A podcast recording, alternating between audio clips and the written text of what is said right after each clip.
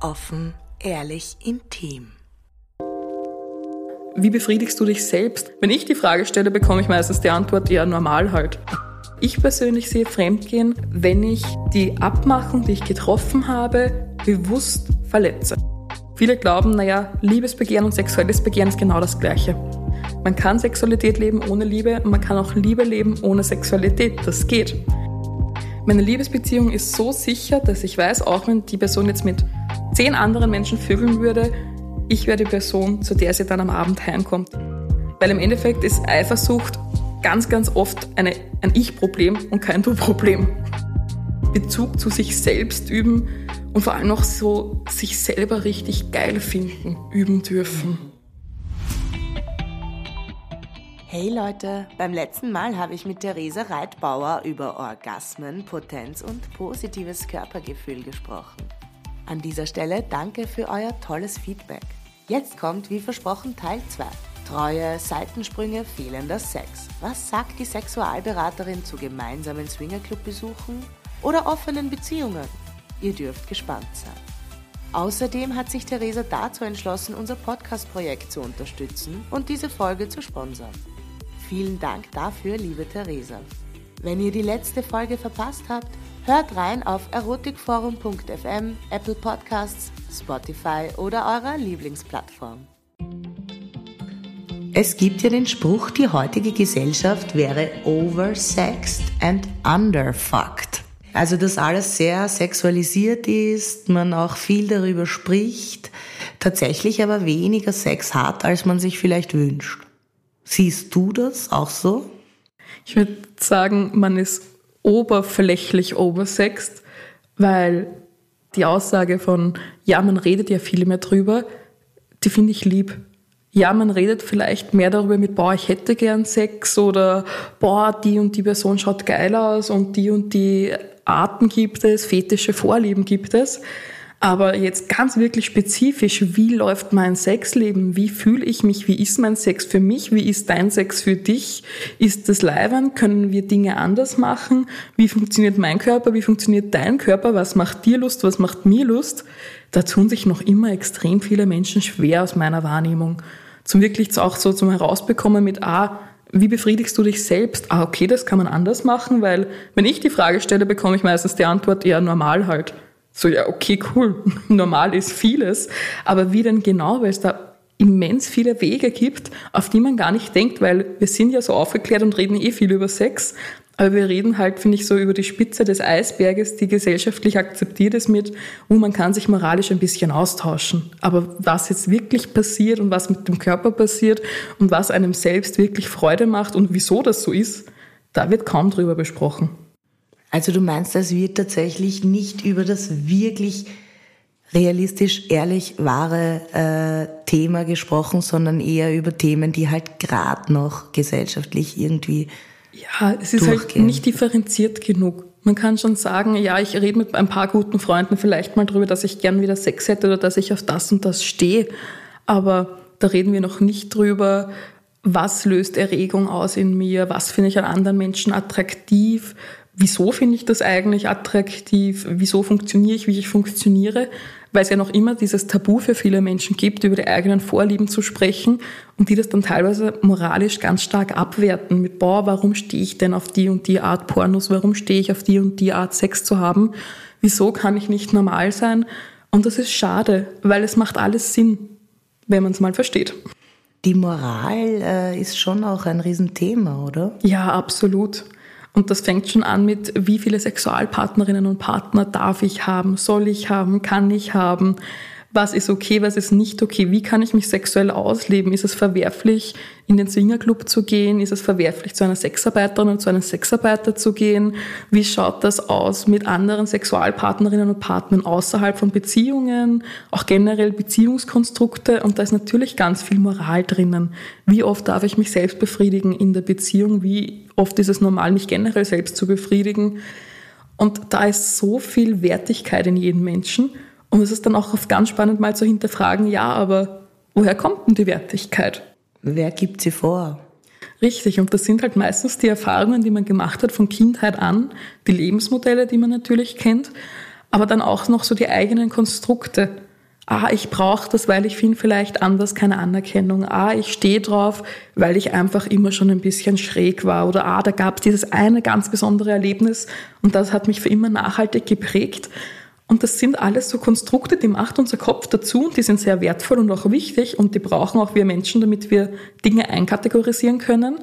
Aber die geben uns noch kein Verständnis dafür, wie unser Körper jetzt funktioniert. Und dann ist schön, wenn ich ein Konstrukt habe, aber wenn ich mich in dem Konstrukt verurteile dafür, dann wird meine sexuelle Erfüllung vielleicht nicht so toll sein, als wenn ich sage, okay, dann ist es halt jetzt so, dann passt das so, ich verstehe es, ich sehe mich einmal wirklich und jetzt arbeite ich dann damit weiter. Wie siehst du persönlich das Thema Fremdgehen oder zu einer Prostituierten zu gehen in einer Beziehung? Ist es eigentlich schon Fremdgehen, wenn man zu einer Sexworkerin geht? Das kommt auf die Beziehung drauf an. Was definieren die Menschen in der Beziehung für sich als Fremdgehen oder als Treue? Es gibt Beziehungsmuster, die sagen, hey, mir ist die körperliche Treue extrem wichtig.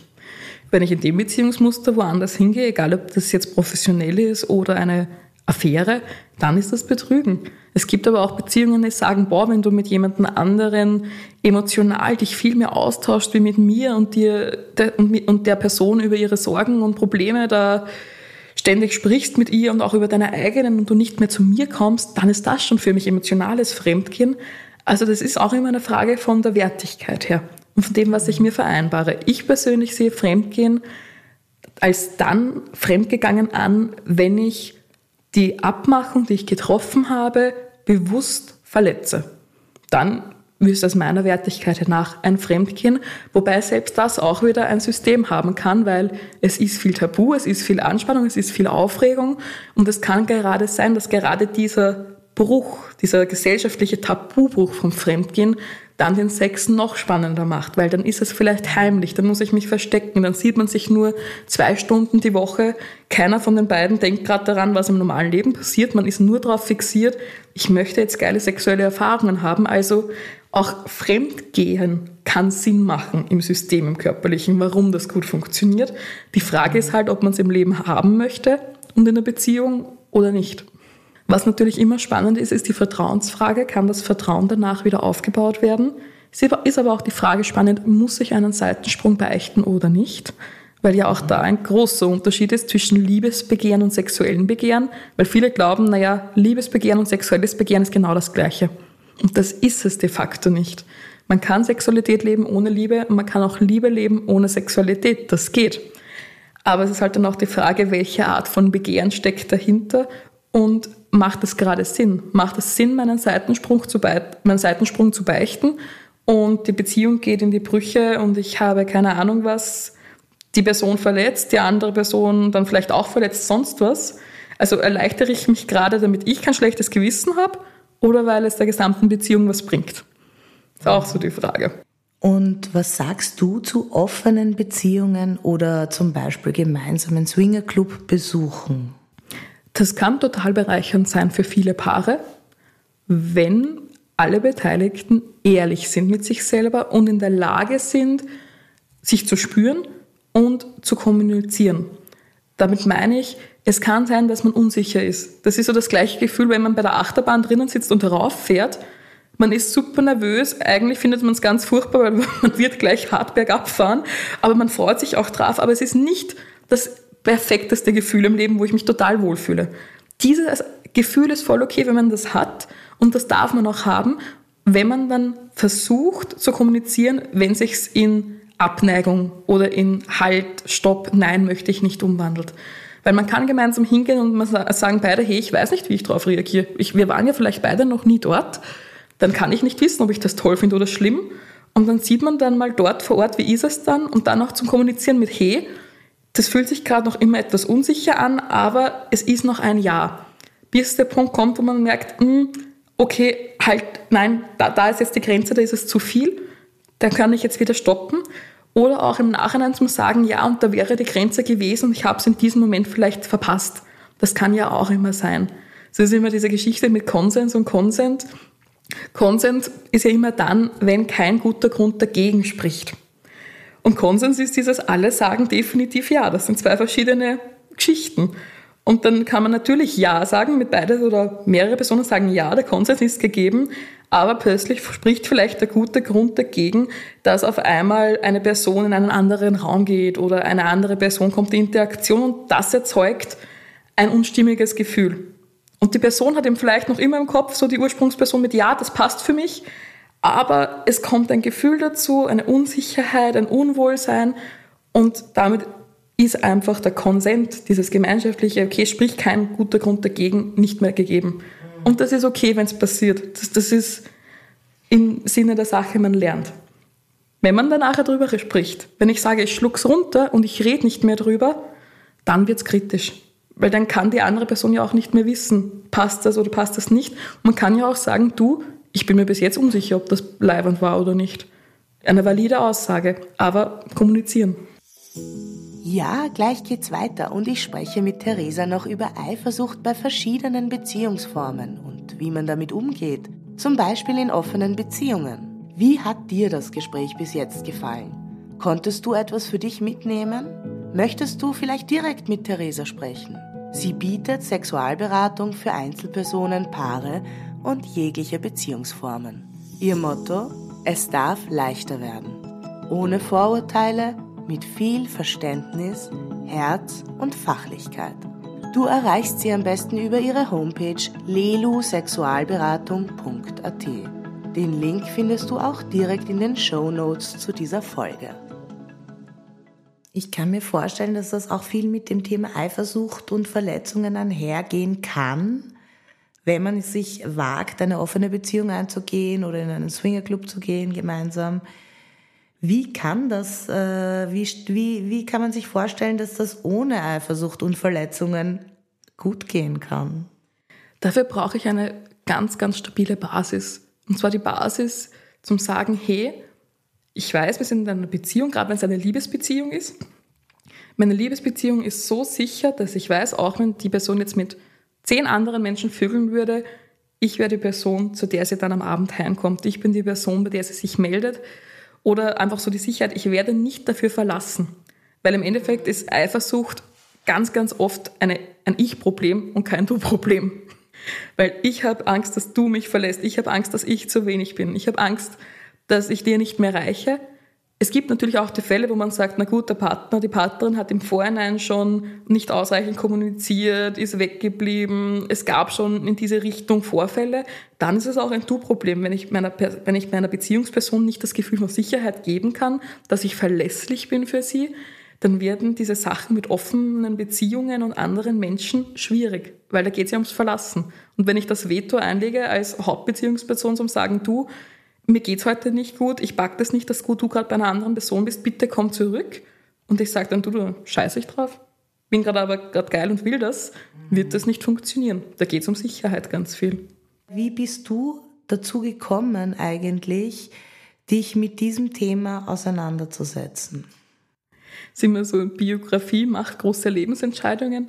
Ich hatte damals in meiner Ausbildung zur Sozialarbeiterin eine ganz großartige Vortragende, die das Thema Sexualität ins Spiel gebracht hat, die dann auch zufälligerweise die Ausbildungsleiterin eines Instituts in Wien war, die eben Ausbildungen für Sexualpädagogik und Sexualberatung anbieten.